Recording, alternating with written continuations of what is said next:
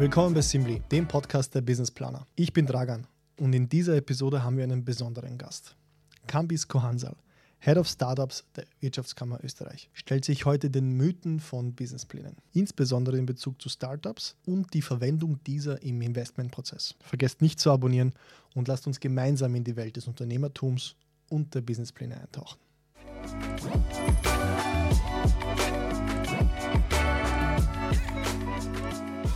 Danke, dass du dir die Zeit genommen hast. Danke, Kambis. Wir sind jetzt in der Episode 2 und wollen mit dir grundsätzlich mal über das Thema mm, Businesspläne, auch vor allem in der Startup-Welt, ein bisschen einen Reality-Check über die Businesspläne machen. Einfach mal schauen, was, was gibt es da für Mythen, was ist da los, vor allem auch in dieser Startup-Welt. Wie funktioniert der Businessplan immer noch? Der ist ja immer noch sehr, sehr gleich geblieben in den letzten 30 Jahren.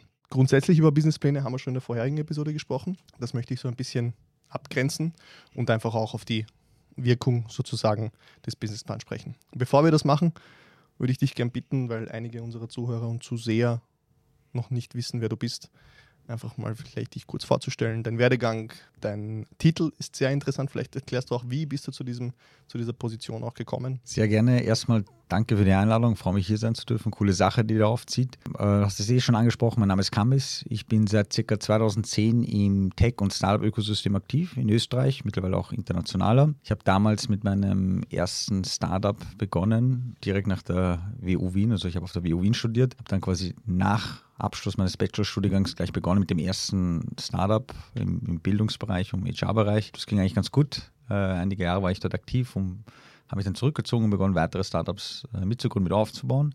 Bin dann später ins Angel Investing gegangen, also auch sehr als Investor quasi äh, aktiv geworden, was ich auch mittlerweile noch immer mache.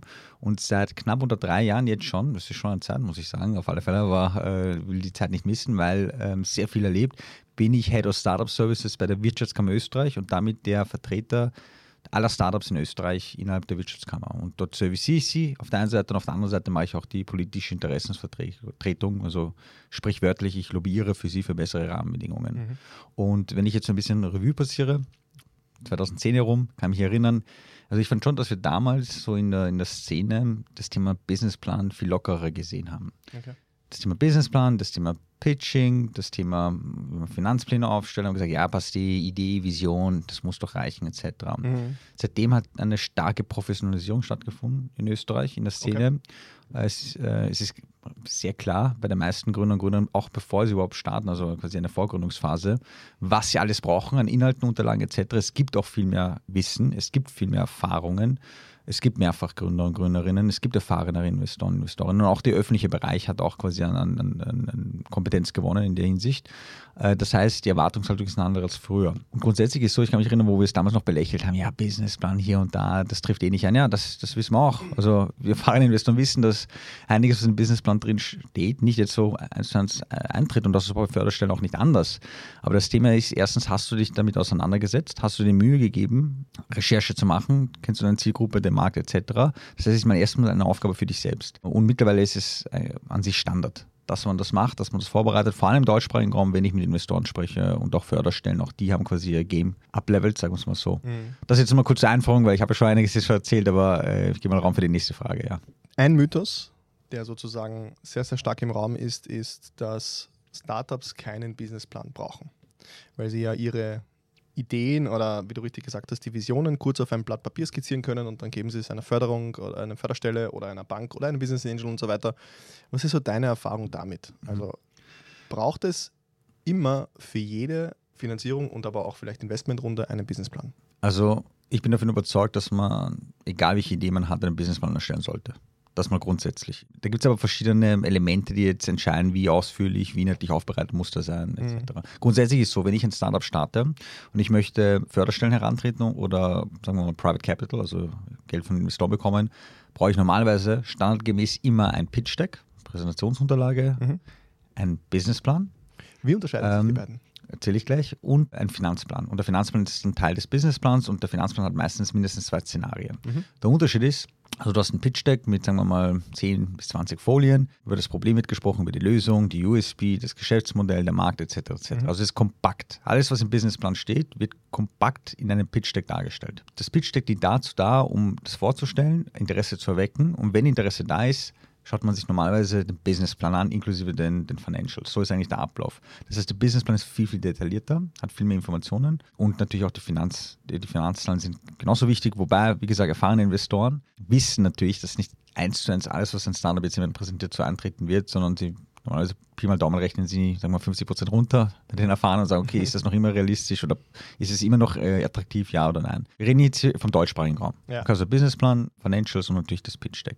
Manchmal bereitet man auch einen One-Pager vor, etc., je nachdem, welchen Investor man anspricht. Jetzt ist so, gibt es auch andere Formate, zum Beispiel im englischsprachigen Raum, Pitchbook PitchBook ist eine Mischung aus, aus Pitch Deck und, und äh, Businessplan. Okay. Also ein Pitch Deck, das, welches viel mehr Informationen und Details enthält. Das ist dort mehr gang und gäbe. Manchmal sehe ich es auch hier, aber hier ist es eher standardgemäß Businessplan, Financials und, und Pitch Deck. Das ist so eine Art Magazin, wo man so ein bisschen durchblättert, dann hat man mehr Details und dann Bilder und Grafiken. So auf die Art kann ich mir das vorstellen. So, so ähnlich, sagen wir mal so ähnlich. Ich stelle dir vor, ich habe ein, ein Slide, anstatt dass nur ein Wort drauf ist und weil es so cool ist oder so, habe ich halt viel mehr Begriffe drauf, viel mehr Informationen, viel mehr Inhalte und kann mich auch damit auseinandersetzen. Und wenn ich dann dieses Pitchbook durchlese, habe ich eigentlich ein, ein recht gutes Verständnis, worüber es dann wirklich geht, auch um einen gewissen Detailgrad. Mhm. Aber ja, also grundsätzlich zurück zur Frage zu kommen, äh, ja, empfehle ich jedem. Äh, in einer Form einen Businessplan zu machen, Finanzen durchzurechnen. Wenn es äh, ganz frühphasig ist, ist es natürlich schwieriger. Es sind viel mehr Annahmen, die nicht so eintreten mhm. müssen. Mhm. Je mehr Daten ich habe, desto leichter kann ich es machen. Und dann ist auch die Frage, in welcher Phase ich mich befinde. Also zum okay. Beispiel Startups, die, sagen wir schon, die zweite, dritte Finanzierungsrunde machen die haben meistens dann weiterhin halt ein Pitch-Deck oder ein Pitchbook äh, und dann auch die, den Finanzplan auf alle Fälle mhm. oder in mehreren Szenarien. Nicht jeder hat per se einen kompletten Businessplan, wie man sich kennt, 30, 40, 50 Seiten. Das findest du vor allem im frühphasigen Bereich. Später sind es dann quasi andere Faktoren, auf die man schaut. Mhm. Das mal grundsätzlich jetzt mal. Jetzt hast du gesagt 30, 40, 50 Seiten, je nach Phase, je nach äh, Ding.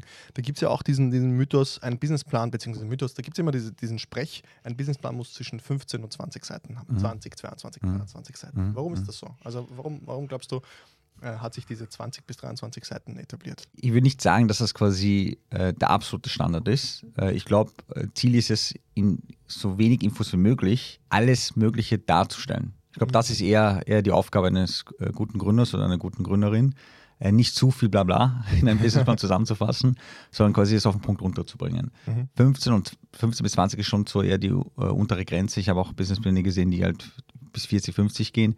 Die Frage ist halt, was da alles jetzt an Inhalten ist. Manchmal hast du quasi verschiedene Skizzen, Illustrationen, du hast Berechnungen, Du hast äh, Use Cases, die du da quasi darstellst, so Praxisbeispiele. Du äh, hast ein Glossar meistens drinnen, irgendwelche Abzeichen, also so ähm, Inhaltsverzeichnisse etc. All das zusammen kommt dann meistens auf mehr Seiten. Das ist jetzt nicht so entscheidend, es ist nur als, als Orientierung. Wichtiger mhm. ist, habe ich alle Informationen drinnen? Habe ich eine Executive Summary, eine Zusammenfassung des gesamten Businessplans? Definiere ich das Problem? Definiere ich die Lösung? Definiere ich die Zielgruppe, den Markt, die Konkurrenz? Zeige ich, wo ich mich differenziere? Zeige ich, äh, was mein Geschäftsmodell ist? Äh, welche Umsatzkanäle es gibt? Zeige ich, äh, wie es mit meinen Finanzen ausschaut? Wie meine Roadmap ist? Was ich plane zu machen? Wie ist das Team? Wie stelle ich es dar? Welche Erfahrungen haben die? Und was quasi eigentlich überhaupt der, der, das Ziel ist letztendlich. Mhm. Äh, die Sachen müssen einfach gut vorkommen. Und da gibt es genug Vorlagen, gibt es genug Beispiele, die man auch äh, online findet. Vielleicht kann ich sie auch erwähnen mit I2B, quasi größte Businessplan-Wettbewerb in, in, Österreich. Dort gibt es auch genug Vorlagen. Oder halt Simly zum Beispiel, wo man auch KI-generiert Businesspläne erstellen kann. Also es gibt genug Vorlagen, es gibt genug Erfahrung. Und je nachdem, in welcher Phase ich mich befinde, muss ich einfach entweder mehr Informationen äh, zur Verfügung stellen oder weniger. Wenn es ein ganz neues Produkt in einer ganz neuen Branche ist, denken denk wir mal an Space, Weltraum so viel, so viel, so viel noch Unklares, ja, ja. oder? Das heißt, da brauche ich einfach mehr Informationen und dann wird es auch technischer beispielsweise. Klar. Dann gibt es aber andere Bereiche, die einfach schon gesettelter sind. Da gibt es schon mehr andere Unternehmen, die aktiv sind. Der Markt ist aufbereitet. Da ist nicht die Frage, dass ich das alles jetzt erkläre, sondern wie differenziere ich mich? Das muss gut dargestellt werden im Businessplan. Mhm. Das heißt, je nachdem, welches Produkt, welche Phase, welcher Sektor, welche Branche, gibt es unterschiedliche Schwerpunkte, die ich setzen sollte, damit es ein guter Businessplan wird. Mhm. Und da ist ja jetzt vielleicht zusammengefasst, das ist jetzt 15 bis 25 Seiten, 20 mhm. Seiten. Mhm. sozusagen eine Absicherung für mich als Adressat mhm. bzw. Businessplanleser, mhm. dass ich nicht zu wenig Informationen kriege, mhm. aber auch nicht, dass ich ihn ewig lang lesen muss und viel Blabla da drin ist. Also das ist so eine Art Absicherung, wenn du es in diesen Seitenanzahl schaffst, alles, was ich von dir will, diese Kapitelangabe zu verfassen, habe ich zumindest eine kleine Garantie, dass jetzt nicht zu viel Blabla drin ist, mhm. aber trotzdem alles Wichtige drin. Ja. Es ist auf alle Fälle schwieriger, in weniger Seiten also kurz, kurz und bündig alles darzustellen, als äh, würdest du quasi mehr Seiten verwenden. Ich glaube, das ist das Schwierigste. So ähnlich wie ein, ein, ein, wenn ich mein Produkt, mein Unternehmen vorstellen möchte. Mhm. Einsatz.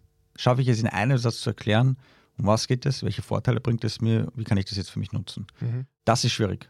Das dauert. Und so ähnlich ist mein Businessplan. Je kürzer ich es schaffe, die wichtigsten Informationen zu vermitteln, desto besser. Die wichtigsten Informationen. Der Finanzplan. Mhm. Oft, auch ein weiterer Mythos ist, es geht eh nur um den Finanzplan. Wurscht, was du die ersten 10, 15, 20 Seiten an Text hineinschreibst. Mhm. Das Wichtigste sind die Finanzen. Nur Cash zählt. Ja, it's only about the money. Auch das hängt davon ab, äh, was für ein Produkt ich habe, in welchem Umfeld ich mich äh, äh, befasse und auch welchen Investor oder Investoren ich anspreche. Also Beispiel, ich kann ein Produkt haben im Bereich soziale Innovation. Da geht es jetzt nicht nur um, um Cash. Ich, natürlich muss ich das Geschäftsmodell darstellen. Ich muss sagen, kann das Geld abwerfen oder nicht. Aber was schaffe ich damit? Was erwirtschafte ich damit jetzt auf einer größeren Ebene? Meine ich sozial, ökologisch, ökonomisch etc. Also der Impact dahinter. Klassisches Buzzword. Das heißt, wenn ich in dem Umfeld aktiv bin, ist auch ganz wichtig zu zeigen, okay, wie schaffe ich wirklich etwas gesellschaftlich zu verändern im Bereich soziale Innovation.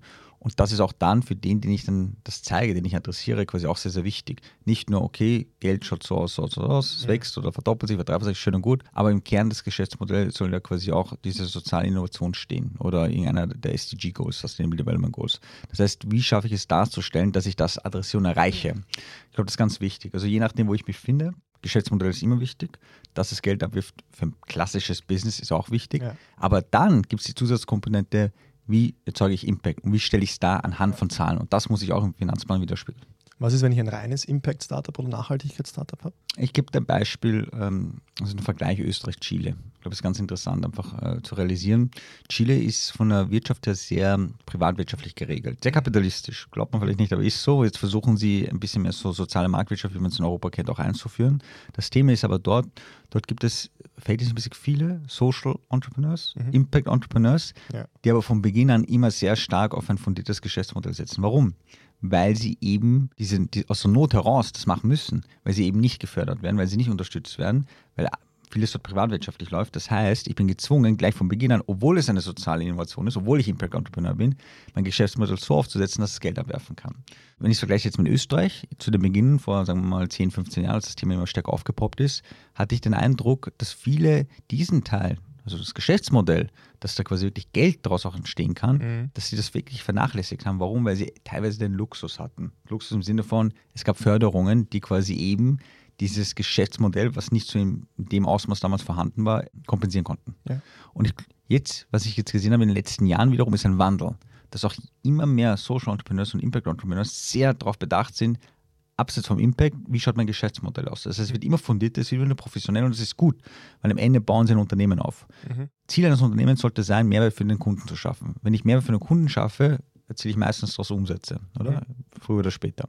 Selbst wenn ich sage, Impact ist sehr, sehr wichtig, muss ich darauf schauen, wie kann ich mich selbst erhalten, weil wenn ich immer abhängig bin von externen Finanzierungsquellen, dann wird es auf Dauer sehr, sehr schwierig. Ja. Und da gibt es unzählige Geschäftsmodelle, gute Startups, die da funktionieren. Nehmen wir ein Beispiel Too Good To Go sehr im Bereich Impact aktiv äh, und trotzdem mit einem fundierten Geschäftsmodell. Mhm. Also das ist absolut möglich. Deswegen auch in Impact Businesses, Unternehmer, Unternehmerinnen, die sehr stark sozial geprägt sind, trotzdem darauf schauen, dass man ein fundiertes Geschäftsmodell hat. Mhm. Das heißt, auch wenn ich fokussiert bin auf Impact, Nachhaltigkeit und vielleicht auch ähm, Social Impact, muss ich sozusagen umso mehr Achtsamkeit im Finanzplan geben, um nochmal ganz klar darzustellen, wie kann das jetzt nicht nur durch externe Quellen finanziert werden, sondern wie kann ich auch nachhaltig auf Dauer finanziert bleiben und vielleicht auch ein Geschäft daraus generieren, unabhängig davon, ob ich jetzt nur auf Nachhaltigkeit schaue oder auf sozialen Impact. Ja, das umso mehr, dass du gerade angesprochen hast, ist, ist, ist, wichtig, weil den Eindruck, den ich habe bei, bei gewissen Investoren und Investorinnen, dass sie sogar kritischer sind, weil sie denken, ja, Impact und da wird nicht auf das Geschäftsmodell mhm. achtet. Das heißt, ich muss umso mehr zeigen, dass ich quasi das machen kann. Aber ich kenne auch viele Finanzgeber, die immer mehr in die Richtung gehen. Die sagen, sie investieren sogar nur noch ausschließlich in Unternehmen, die einen, einen Fokus auf Impact haben, im Geschäftsmodell. Das heißt, die Entwicklung geht dahin, das sehe ich so in den nächsten 10, 20, 30 Jahren, dass da quasi, quasi nahezu alle neu gegründeten Unternehmen das im Kern haben werden. Und ich sehe das auch, auch bei den jüngeren, bei den jüngeren Generationen, dass die von Beginn an automatisch eben im Kern ihres Geschäftsmodells äh, schauen, dass quasi Nachhaltigkeitsziele erreicht werden, beziehungsweise die SDGs adressiert werden, also mhm. nochmal die Sustainable Development Goals. Mhm. Äh, da sehe ich in die Entwicklung und die, die es noch nicht machen, da wiederum sehe ich auch, dass die versuchen, nachhaltiger sich im Geschäftsmodell äh, aufzustellen, weil erstens der Markt in die Richtung geht, weil es von den Kunden verlangt wird und aus dem eigenen intrinsischen Motivation. Mhm. Der Businessplan wird ausschließlich für Ressourcen geschrieben, als nächster Mythos. Gehst du damit oder sagst du, man kann den Businessplan auch für sich selber schreiben, um die Idee zu visualisieren? Äh, ich, ich finde das sogar noch wichtiger. Was mir immer geholfen hat, ich habe eine Idee im Kopf, ich mache ein bisschen Research, mache ein bisschen Benchmarking und habe dann schon ein klares Bild. In dem Moment, wo ich aber beginne, mich wirklich mit Detail damit auseinanderzusetzen, komme ich auf viele Punkte drauf, an die ich gar nicht gedacht habe. Und das ist nur möglich, weil ich eben versuche, den Businessplan zu schreiben und mhm. ich gewisse, in gewisse Detailtiefe gehen muss. Das heißt, als erstes mach es mal für dich selbst. Für dich selbst, für, für deine Gesellschafter, für deine Partner, für, für dein Team etc. Und ich würde es auch so sehen, ein großer Bestandteil von Businessplan ist natürlich die Recherche, die, die Kundenrecherche, die Marktrecherche etc. Nur das ist dynamisch. Im Sinne davon nicht, ich mache das einmal und fertig aus, sondern ich muss laufende Markt beobachten, laufende Konkurrenz beobachten. Also ich mache laufende Recherche, so sollte es sein. Nicht, dass ich dann immer was runterschreibe in einem Businessplan, aber dass ich dann quasi diese, sagen wir so, ein Monitoring-Infrastruktur so aufsetze, dass ich genau weiß, was passiert da draußen ähm, und wie entwickelt sich der Markt. Das heißt, auf alle Fälle für sich selbst, für das Unternehmen, für eine bessere Lenkung, für eine bessere Steuerung, für eine bessere Klarheit aber auch die Ressourcen natürlich, äh, die ich dann versuche einzusetzen, Finanzen etc. Das, das ist auch extrem wichtig, dass natürlich gut ausgeprägt in dem Businessplan vorkommt. Und den Finanzplan vor allem, das ist etwas, was ich dann wiederum jährlich anpasse und dann gibt es eine Cashflow-Planung, die ich mhm. laufend anpasse. Und dann muss ich natürlich meine, meine sagen wir so, meine Projections, also meine, meine äh, Annahmen auch hier und da wieder anpassen und soll Ist-Vergleich machen. Das ist ganz wichtig, weil wenn ich die Zahlen im Griff habe, also erstens, wenn ich die Zahlen kenne, und die Zahlen im Griff habe, kann ich mein Unternehmen über die Zeit besser steuern. Und es wird umso wichtiger, je mehr ich wachse. Mhm. Jetzt ist aber der Businessplan ein Word-Dokument üblicherweise und der Finanzplan, der dazu äh, gemacht wird, ein Excel. Dann wird ein Exzerpt aus diesem Excel genommen, in den mhm. Businessplan eingefügt. Mhm. Wie kann man diesen Solist-Vergleich, den du am Ende jetzt angesprochen hast, beziehungsweise wie kann ich dieses, dass es mir dann weiterhilft, mhm. Nutzen? Also mhm was mache ich damit, mhm. den Businessplan, mhm. dass ich ihn dann wirklich auch auf Dauer nutzen kann? Wie kann ich gegenprüfen? Wie kann mhm. ich ihn weiterentwickeln? Mhm. Was, was tue ich da in, in, der Praxis, um das wirklich nutzen zu können? Also mit dem Finanzplan ist ja so, äh, Finanzplan, die machst du mit einer eine Jahresplanung, brichst natürlich das in Monate runter meistens, äh, aber dann drei bis fünf Jahresplanung, sagen wir mal so. Und laufend äh, mache ich dann meine Cashflow-Planung. Das mache ich dann täglich, wöchentlich, je nachdem und schaue mir an, wie schaut das mit den Finanzen aus und deckt sich das mit dem Finanzplan oder nicht. Ähm, normalerweise in Startups habe ich dann Gesellschaftertreffen, sagen wir mal äh, einmal im Monat oder einmal im Quartal, wo wir eben genau das durchgehen und schauen, passt das, passt das nicht mhm. und dann quasi Anpassungen vornehmen. Das heißt, regelmäßiges Monitoring intern mit dem Team jeder quasi, der für den Bereich zuständig ist, plus natürlich die Gesellschafter, die an Bord sind. Und dann würde ich dann auch Anpassungen vornehmen. Und einmal im Jahr hast du dann meistens, wenn du eine sagen wir mal, eine GmbH eine, eine, Generalversammlung und dann wird auch das Budget dann verabschiedet mhm. bis nächstes Jahr. Ja. Schreibst du dann den Businessplan noch einmal? Nein, den Businessplan nicht, aber äh, die Finanzen werden angepasst, die basierend auf, der, auf, der, ja. auf dem Format, das ich schon habe. Mhm. Businessplan wiederum, jetzt kommen wir darauf auf das Thema, den machst du meistens einmal, überholst du Feedback rein vom, vom Markt, vom Partner, Kunden, Investoren, adaptierst du, passt ihn an und dann bleibt er mal so. Ja, dann mhm. bleibt er mal so. Das heißt, äh, in dem Moment ist es noch statisch. Aber das habe ich vorhin angesprochen mit diesem, mit dieser laufenden Recherche dass ich laufend den Markt beobachten muss, dass ich laufend mir anschauen muss, was tut sich etc. Und da nutze ich natürlich auch zusätzliche Instrumente. Ich kann Monitoring-Alerts äh, einrichten, mir anschauen, wenn irgendwas bei einem Konkurrenten neues, neues Produkt aufpoppt, bekomme ich eine Benachrichtigung, eine mhm. Notification, eine E-Mail etc. Ich kann Webseiten analysieren, Applikationen analysieren mit verschiedensten Tools, äh, SimilarWeb, äh, SEMrush etc. Ich kann äh, Generative AI-Tools nutzen, aller ChatGPT, Alpha und Co., wo ich mir auch anschauen kann, okay, äh, wo geht der Trend hin, wie entwickelt sich der Markt. Ich kann äh, Google Trends nutzen. All das würde ich dann laufend machen. Mhm. Zusätzlich, dass ich natürlich immer im Austausch mit, der, mit meiner Kunden bin, auch Feedback davon einsammle. Und dann würde ich dann zumindest den Finanzplan dahingehend auch anpassen. Wenn es fundierter sein soll, dann macht man eine, eine Strategiesitzung oder setzt sich zusammen und definiert ein bisschen neu, okay, was sind die jetzt die kommenden Ziele. Also ich glaube vor allem die Ziele, das ist entscheidend. Ja. Die Ziele spiegeln, sollen sich eben das mal widerspiegeln, aber die Ziele können sich verändern mit der Zeit. Mhm. Das heißt, ich habe meine Jahresziele, meine monatlichen Ziele und so weiter und dann schaue ich mal an, soll ich es vergleichen, funktioniert das, funktioniert das mhm. nicht, muss ich das revidieren. Und das machst du mit laufendem Monitoring und natürlich äh, ständigem Austausch. Ja. Jetzt habe ich meine Masterarbeit dem Thema Businessplan gewidmet mhm. und Titel war sozusagen der Businessplan der Zukunft. Mhm. Und ein wichtiger Teil dieser Recherche auch für diese Masterarbeit war sozusagen zu verstehen, was ist denn State of the Art. Mhm. Und da bin ich laufend so über Studien und auch über, über Berichte gekommen, dass ich dann auch validiert habe, dass der Businessplan, und das ist eine, eine krasse Aussage, seit 30 Jahren das gleiche Instrument ist. Mhm. Das heißt, der Businessplan ist der, the thing to go, wenn mhm. du Finanzierung brauchst oder äh, mhm. dein Unternehmen gründen möchtest. Seit 30 Jahren das hat sich absolut nicht verändert. Mhm. Von der Struktur her, vom Aufbau, vom teilweise ähm, das Einzige, was sich verändert hat, war sozusagen, wir schreiben es nicht mehr handschriftlich und bringen es dem Bankberater, sondern wir mhm. können es jetzt per PDF, äh, Word oder vielleicht sogar online einreichen. Bei I2B gibt es ja. ja auch Drag and Drop zum Beispiel, wo man es einreichen mhm. kann für, für eine Bewertung. Inwiefern siehst du hier eine Art fehlende Entwicklung, mhm. dem fehlenden Unternehmertum mhm. sozusagen, weil das mhm. Unternehmertum hat sich stark geändert, auch die Gründung, mhm. Startups, das ganze Thema. Aber der Businessplan sozusagen, der ein wichtiges Mittel dafür ist, hat sich gar nicht mhm. geändert. Ich werde jetzt nicht so eine Standardfloskel bringen, der Mensch ist ein Gewohnheitstier, aber es ist so, gewisse Veränderungen brauchen mehr Zeit. Manchmal mehr Zeit, als man sich etwas erwartet. Man denkt, die Technologie ist eh da, super. Ja. In zwei, drei Jahren ist alles anders, ist aber nicht so. Ja. Weil du hast verschiedene Generationen, du hast verschiedene Institutionen, politisch und wirtschaftlich, die unterschiedlich schnell äh, etwas voranbringen.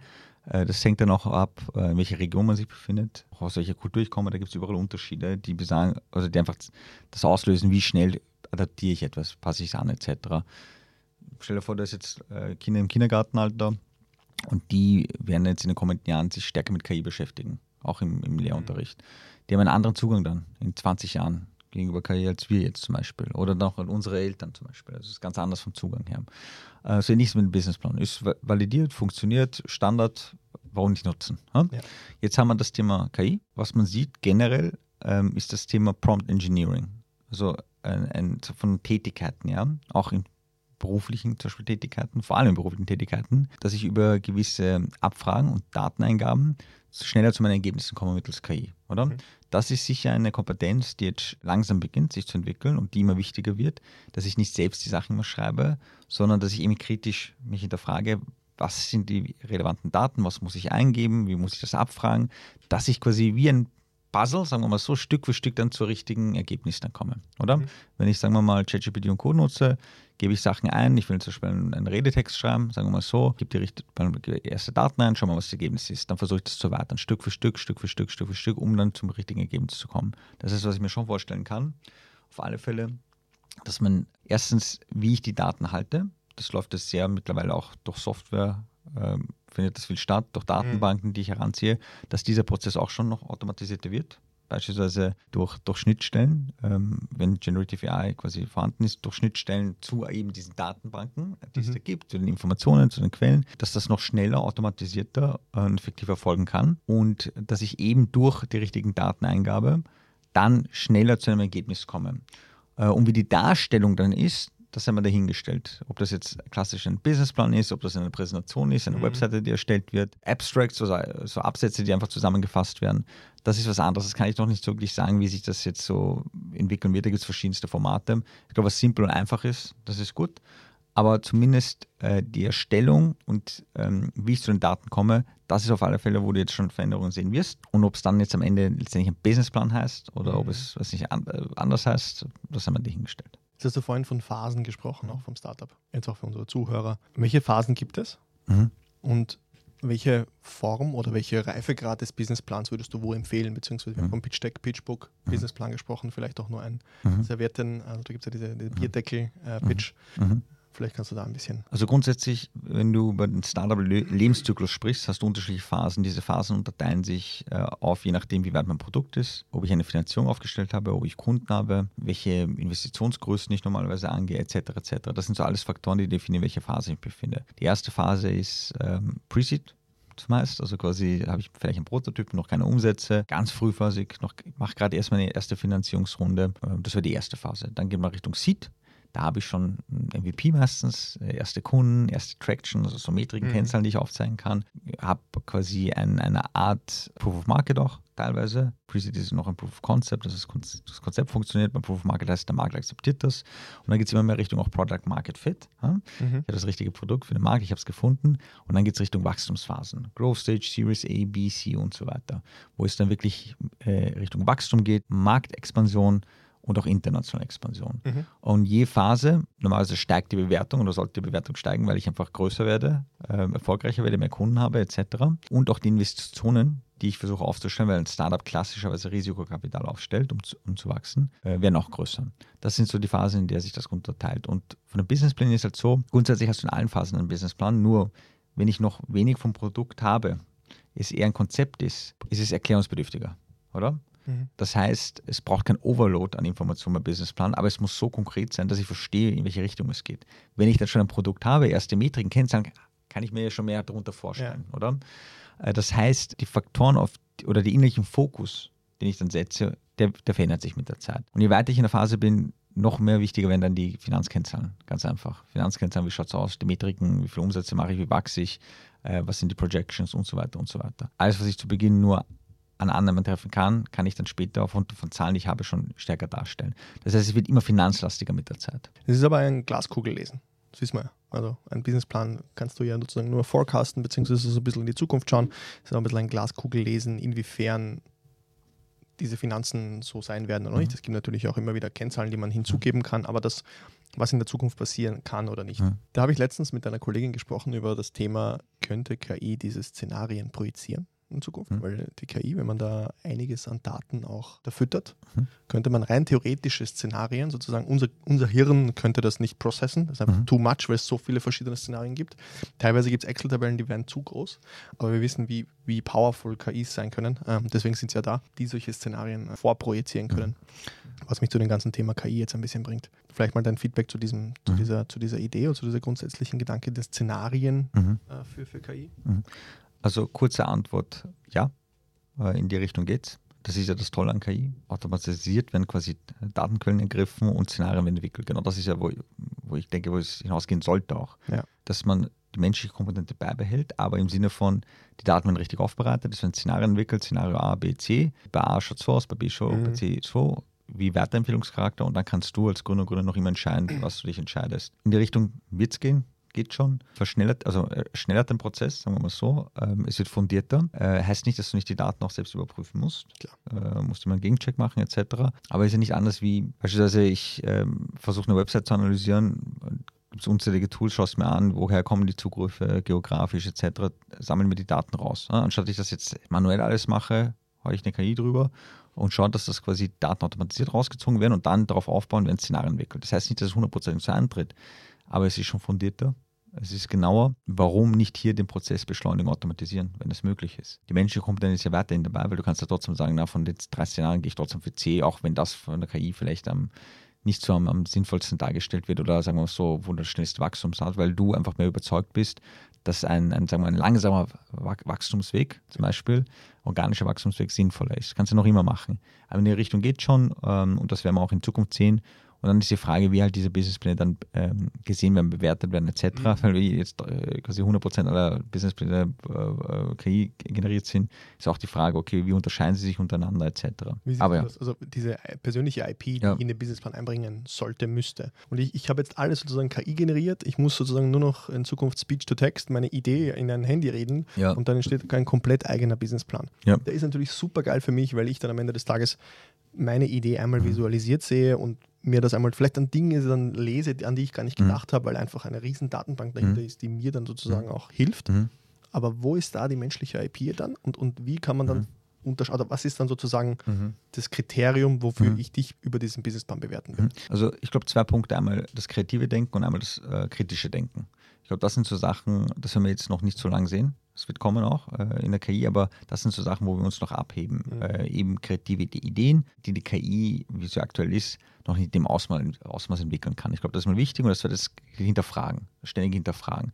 Ich glaube, was wichtig, äh, also ein Risiko, das es natürlich gibt, dass wenn man sagt, okay, man lässt alles über die KI machen, dass man ein bisschen ja fauler wird, oder? Man wird fauler, mhm. man wird so quasi komfortabler und denkt gar nicht mehr mit. Ich glaube, das ist ein, ein, ein, ein, Faktor, eine Eigenschaft, äh, die man weiter trainieren muss, antrainieren muss, ausbauen muss, etc., die auch in Zukunft immer wichtiger wird, wenn eben KI zum Beispiel äh, dominanter wird.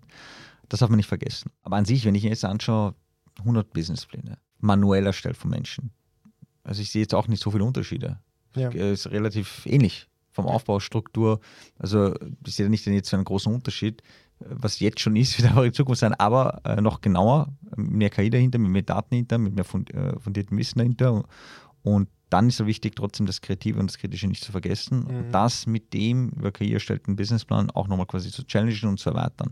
Ich glaube, das ist ganz, ganz wichtig. Und am Ende, das möchte ich mal betonen auch, das Erstellen und Aufbereiten von all diesen Unterlagen ist wichtig. Aber am Ende geht es um die Umsetzung. Ja.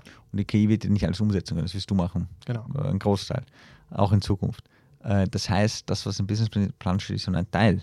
Äh, die Frage ist, wie du es umsetzt. Und das ist das, wo noch mehr drauf geschaut wird, auch auf Seiten der Investoren, der Förderstellen etc., anstatt jetzt nur quasi als Aufbereitung der Unterlagen.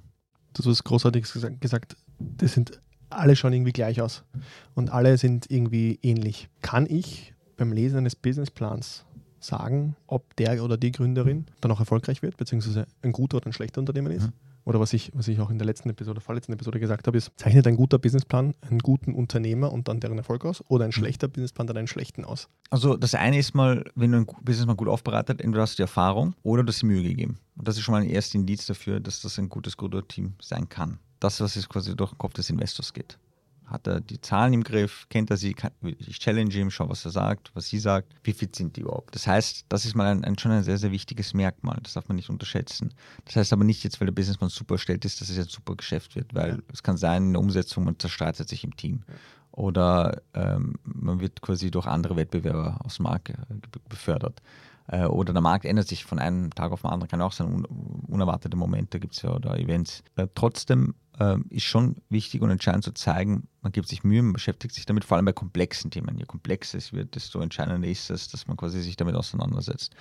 Ähm, und wenn man, wenn man sich ein bisschen anschaut, warum gibt äh, jemand einem Geld, oder? Das erste ist, man schaut aufs Team, oder? vor allem in frühphasigen Startups. Wie kompetent ist das Team? Haben sie Branchenerfahrung? Haben sie alle ähm, Skills, die es braucht? Haben sie Erfahrung? Im Sinne von sind das Mehrfachgründer, Gründerinnen nicht. Nicht nur Branchenerfahrung, sondern ist es ihr erstes, zweites Startup. Und was du versuchst normalerweise, ist im Werdegang herauszufinden, gibt es irgendwo so Punkte, die für Exzellenz sprechen. Beruflich, privat etc. Das sind so Sachen, auf die du schaust. Weiterer, weiterer wesentlicher Faktor ist natürlich der Markt selbst mhm. an sich. Ist, Kennt man den Markt? Ist er dynamisch? Ist er bereit? Wächst er? Wie schaut es mit der Konkurrenz aus? Gibt es ein Product Market Fit? Das sind so die Sachen, auf die du schaust, wo du schon Einschätzungen geben kannst. Können sie das umsetzen? Funktioniert das ja? Etc. Aber am Ende ist halt so, ist ein längerer Weg, dauert zehn Jahre, bis quasi das Ganze ins Rollen kommt, bis vielleicht ein Verkauf stattfindet des Unternehmens, bis man quasi Market Leader wird. Ähm, das heißt, es können so viele Unsicherheiten, so viele Kleinigkeiten auf dem Weg dorthin passieren. Ja. Das wird sich dann zeigen. Und das sieht man noch nicht fix beim Businessplan, aber du kannst erst die Indizien daraus ziehen, da schon. Das war spannend, dass am Anfang gesagt, du hast gesagt, äh, der Businessplan und dann siehst du dir sozusagen, challengest du das Ganze mit der Person. Unabhängig davon, ob der jetzt menschlich geschrieben ist oder mit der künstlichen Intelligenz. Du würdest das sowieso mit der Person challengen. 100%. Absolut egal, ob das jetzt ein komplett maschineller oder, oder manueller ist du musst das mit der Person challenge, um zu verstehen, versteht die Person auch das, was drin ist. 100%. Und vielleicht habe ich Gegenfragen, vielleicht will ich reintweaken und pieken und einfach auch das rauszufinden und rauszukristallisieren. Mhm. also sicher. plump gesagt, mhm. es ist eigentlich egal, ob manuell mhm. oder, oder irgendwie maschinell. Mhm. Ich challenge sowieso mit dir. Mhm. Und dann sehe ich ja auch relativ schnell, kennst du deine Zahlen oder weißt du ja. nur der Roboter, was du machst? Und äh, ich will dich nicht einfach vom Roboter hören, genau. von der Key, sondern von dir. Und dann es ist eh relativ klar, ist es interessant oder nicht. Ganz richtig. Und da hast du eben genau diesen, diesen Trade-off, mhm. des wir haben einen, ein, ein Instrument, das sich ganz stark in Österreich äh, und aber auch im, im, Dachraum entwickelt hat als Tool to go, um Unternehmertum zu skizzieren und auch die, die, den Plan äh, zu machen. Aber auf der anderen Seite eben dieses Verständnis des Business Planning, was ich immer so gerne sage, nicht der Business Plan, sondern das Business Planning dahinter. Mhm. Wenn man das ohnehin noch nicht gemacht hat, dann hat man ja sowieso noch keinen sozusagen Businessplan parat, beziehungsweise Readiness für Businessplan. Mhm. dann ist es nahezu egal, ob manuell oder maschinell. Das reine Verschriftlichen dessen ist dann einfach nur noch ein Outcome des Business Plannings sozusagen. Mhm. Ja. Mhm. Wie ist das aber global, weil ich jetzt Dachraum ange angesprochen habe? Mhm. Wie entwickelt sich deiner Meinung nach die USA beispielsweise mhm. oder generell der globale Markt? die Entwicklungen werden überall ähnlich sein, vor allem wenn es um das Thema Startup geht. Man muss, glaube ich, was man äh, verstehen muss. Du hast lokale Startup-Szenen, mhm. aber es ist eine sehr global vernetzte Szene. Okay. Anders als im KMU-Bereich. Startups aus Österreich sind sehr stark vernetzt mit Startups aus, aus beispielsweise aus, aus Deutschland, aus UK, aus, aus den USA. Man weiß, was passiert. Man sieht die Trends sehr schnell, man stimmt sich ab, man besucht sie. Entweder nimmt man irgendwo online teil, bei irgendwelchen Konferenzen oder Workshops oder, oder auch on-site. Es ist eine sehr vernetzte Community, das heißt, man sieht relativ schnell, wo sich was entwickelt. Mhm. Schneller als zum Beispiel in einem traditionellen unternehmerischen Umfeld. Ich glaube, das ist wichtig zu verstehen. Das heißt, auch dort siehst du äh, die Entwicklung und teilweise halt, wenn, dann schneller. Ja. Aber wenn dann schneller. Nicht, dass es komplett in eine andere Richtung geht, aber schneller.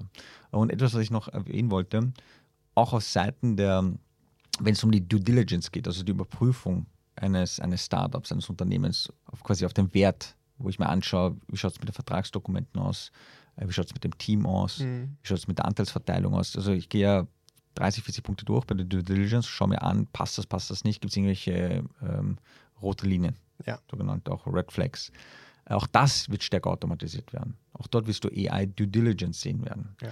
Aber es heißt nicht, dass dann der, der das Geld gibt, sagt, okay, die KI sagt nur das und fertig aus, sondern du wirst trotzdem Sachen dann hinterfragen. Mhm. Das heißt, in beide Richtungen wirst du es sehen. Das heißt, wir haben auf der einen Seite den Mythos, würde ich unter anderem sagen, man braucht im Startup nur ausnahmslos nur einen Pitch-Deck, das reicht, man braucht keinen Businessplan sozusagen. Auf der anderen Seite habe ich aber diese Due Diligence. Das mhm. würde natürlich Sinn machen und, und, und da vielleicht nochmal die Frage an dich. Ab wann brauche ich äh, nur Pitch Deck und mhm. ab welcher Phase ist es dann wichtig, mhm. auch für die Due Diligence vielleicht auch ein, wirklich einen Businessplan aufzuzeigen und auch wirklich ins Detail zu gehen? Also grundsätzlich empfehle ich äh, immer Pitch Deck, Businessplan, Finanzplan zu haben. Egal in welcher Phase. Von Anfang weg. Okay. Und die Frage ist, in welcher Tiefe, in welcher Fundiertheit hast du das? Äh, es gibt gewisse, beispielsweise Angel-Investoren, die sagen nach dem zweiten Gespräch, ich bin dabei. Je weiter ich dann in der Phase bin, desto größer auch die Investmentsummen werden, desto mehr wird auf die Zahlen geschaut. Da braucht es wiederum einen, einen, stärkeren Fokus auf die Zahlen, umso mehr. Es muss fundierter sein. Wenn es zu einfach ist, kann das auch schon ein Knockouts-Kriterium sein. Aber grundsätzlich empfehle ich es immer zu haben. Ähm, vielleicht in einer, einer, Phase, wo ich nur bei Freunden, Bekannte überzeugen möchte. Aber selbst da empfehle ich es zu haben, weil es für mich selbst wichtig ist. Hm? Das heißt aber nicht, dass ich jetzt nur wochenlang jetzt einen Businessplan schreiben soll und warten soll, bis ich starte. Ich kann es ja auch quasi parallel teilweise machen. Ich kann ja schon auch äh, gewisse Sachen testen und das mit in den Businessplan reinnehmen. Aber wenn jemand meint, das ist nötig, das ist zu früh und so weiter, ist meine Einschätzung, dass das eher an, an Trägheit liegt, anstatt quasi, ja, dass es quasi nicht vernünftig ist. Also grundsätzlich empfehle ich es immer zu machen ähm, und mit der Zeit natürlich umso fundierter. Das ist dann vielleicht auch so eine Art Trade-off bzw. Linie, die man überschreitet im Business Planning. So, jetzt habe ich mein Business ausreichend geplant, jetzt mhm. bin ich bereit, einen Businessplan zu schreiben. Mhm. Das ist vielleicht auch das, was du jetzt ansprichst. Du brauchst alle drei. Erst dann hast du ausreichend geplant, damit du sozusagen in die Gespräche gehen kannst, auch in Richtung. Oder du hast es dir ausreichend durchgedacht. Ja, und, und, du testest das, gemacht, und du testest das parallel, weil ja, ich, wenn ich wissen will, was will die Zielgruppe, muss ich mit denen sprechen oder? Mhm. Äh, wenn ich wissen will, funktioniert die Idee, die ich im Kopf habe, vielleicht baue ich einen Prototyp und teste es am Markt. Mhm. Gehe früh ins Testing, anstatt dass ich zu lange warte. Das heißt, es geht nicht darum, dass ich sechs Monate mal nur plane und dann rausgehe, ja, außer es ist irgendein ein, ein, weiß nicht, ein, ein, Produkt im Gesundheitsbereich, wo halt viel Research noch braucht und wissenschaftliche Stunden etc. Aber an sich kannst du es auch parallel ja schon in die Richtung gehen. Du könntest sogar beginnen, mehr zu testen und dann die Ergebnisse mit in den Businessplan reinfließen lassen. Also meine Aussage ist nicht, warte sechs, zwölf Monate und starte dann damit und plane alles bis dahin. Nein, du kannst ja parallel das machen, aber du brauchst das letztendlich mhm. und das ist wichtig. Und äh, du wirst es eh sehen, wenn du mit Investoren sprichst, Förderstellen sprichst, äh, wenn du irgendwo was einreichen möchtest bei einem Wettbewerb, mhm. brauchst du eh vieles dann. Schon. Aber ist das nicht irgendwo ein Paradoxon in, in, der Thematik, dass du sagst, ich muss einen Business, also ich sollte einen Businessplan am Anfang schreiben, aber gleichzeitig muss ich schnell raus, schnell Prototyp, schnell testen. Ich denke jetzt an, du und ich reden jetzt mhm. über ein, I don't know, ähm, eine App für Kaffee lesen. Mhm. Und wir sagen, hey, cool, lass mal machen und, mhm. und programmieren schnell bei diesen ganzen No-Code-Dingen. Machen mal und haben mhm. Businessplan und Pitch Deck noch gar nichts gemacht. Mhm. Siehst du das irgendwie als, als ähm, gegenseitig mhm. oder, oder eher miteinander oder mhm. wie, wie, siehst du da? Ich sehe es synergetisch im Sinne von ähm, das, was ich teste, die Ergebnisse lasse ich mit in den Businessplan reinfließen. Und das, was ich plane im Businessplan, das kann ich auch dann für quasi konkretere Testings nutzen. Also Ziel nochmal ist ganz wichtig, nicht zu lange zu warten, damit alles perfekt ist. Du brauchst keinen perfekten Businessplan, geh nicht davon aus. Ja. Okay? Aber es ist synergetisch zueinander. Das heißt, du testest vieles, du schaust es dir an, du redest mit vielen und lässt es dann mit reinfließen. Ja. Der Businessplan ist ja nur eine strukturierte Form von dem, was du testest, letztendlich. Mhm. Und du wirst dann beides brauchen. Also auch nicht zu lange warten, testen, probieren, die Ergebnisse mit reinfließen lassen, Businessplan weiterentwickeln. Weil es gibt ja auch mittlerweile Startups vor allem, die schaffen es verdammt schnell und verdammt viel zu testen, innerhalb von Tagen und Wochen. Mhm. Jetzt äh, verfasst du sozusagen einen Businessplan mhm. und hast die Ergebnisse, die du letzte Woche hattest, mhm. wieder umgeworfen. Das heißt, du müsstest jede Woche deinen Businessplan erneuern. Mhm. Ähm, bis es quasi, bis es quasi äh, du genug Klarheit hast, okay, was Sinn macht, was nicht. Genau. Ist sogar sinnvoll, weil äh, es hilft dir früher in die richtige Richtung zu entwickeln, als dass du dich komplett vorbei entwickelst. Okay. Also das Testungen, das Testing ist sehr wichtig egal in welcher Phase du dich befindest. Ähm, der Businessplan ist einfach äh, die, die, strukturierte Form dieser Ergebnisse. Mhm. Dann fasse ich nochmal kurz zusammen, was wir heute besprochen haben. Mhm. Startups und Businesspläne gehen jedenfalls einher. Das heißt, man sollte so früh wie möglich einen Businessplan schreiben, um seine Idee auch mit allen Aspekten des Business gegen gechallenged zu haben, weil der Businessplan sozusagen alle Aspekte des Business beinhalten sollte unabhängig des Detailgrads. Es kann ruhig etwas äh, nicht detaillierter sein, wenn man die Information noch nicht hat. Dann geht man rein, testet man und verfeinert den Businessplan bis zu dem Zeitpunkt, wo man dann tatsächlich sagt, jetzt brauche ich den Businessplan für eine gewisse Fundraising, äh, Due Diligence etc., weil vorher war er für mich, um mich zu strukturieren und um das Thema auch zu strukturieren und ab diesem Zeitpunkt brauche ich dann sozusagen fürs Fundraising und da sollte er einen gewissen Reifegrad haben, den ich brauche. Hast du da noch Ergänzungen? Ja, so hätte ich es genau gesehen, so hätte ich es genau zusammengefasst. Ähm, einfach nur quasi an die, an die Zuhörer und Zuhörerinnen nicht zu lange immer warten, raus in den Markt, zuhören, was der Markt sagt, mit der Zielgruppe sprechen, das strukturieren in Form eines Businessplans und spätestens, wenn du dann quasi in die Finanzierungsrunden gehst, da brauchst du es dann eh. Mhm. Okay? Mhm. Nicht alles eins zu eins nehmen, weder auf Gründerseite oder auf Investorenseite, was im Businessplan steht. Du kannst es nicht eins zu eins nehmen, weil der Markt dynamisch sich weiterentwickelt und das erkennst du natürlich auch an den Tests, die du machst. Das heißt, es braucht ein bisschen auch eine Aufgeschlossenheit, dass man nicht eins zu eins das umsetzt, was im Businessplan ist, ist auch manchmal nicht sinnvoll, mhm. weil der Markt sich verändert und da ja. muss auch die Strategie anpassen. Ne? Ja. Das wollte ich einfach nur ergänzen. Sehr cool. Vielen Dank. Danke, Danke ähm, dass wir darüber reden durften. Mir war es auch wichtig, dass wir wirklich einen Reality-Check machen. Nicht nur, wir brauchen das und das ist unbedingt wichtig und dergleichen, sondern es muss auch wirklich der, der, der Wert und, und, der Wert auch für, für die Menschen, die gründen wollen, dahinter auch bisschen geklärt sein. Ja. Vielen, vielen Dank. Danke, dass du heute dabei warst, dass du auch den Zuhörerinnen ein bisschen ein Verdict in Richtung Startups und Businesspläne gegeben hast. Ja, danke dem so, danke für die Einladung und für die Zuhörer. Falls ihr da noch ein bisschen Feedback hören möchtet, äh, im One-on-One meldet euch einfach bei mir. Magst du vielleicht auch deine, deine äh, wie sie sich bei dir melden können? Ja, also äh, bin ja quasi bei der Wirtschaftskammer, dort zuständig für den Bereich Startup Services und wir haben eine eigene Webseite, startupnow.at, ist unsere Startup-Initiative. Dort können Sie Meetups mit mir einbuchen, direkt auf der Seite über eine Meetup-Funktion. Ähm, sonst meldet euch einfach per, per LinkedIn oder per E-Mail. Ich bin eh ein offenes Buch, also ich finde jetzt eh meine Kontaktdaten überall und freue mich dann natürlich, euch zu unterstützen. Super cool. Danke nochmal. Danke, Kamis. Ebenso.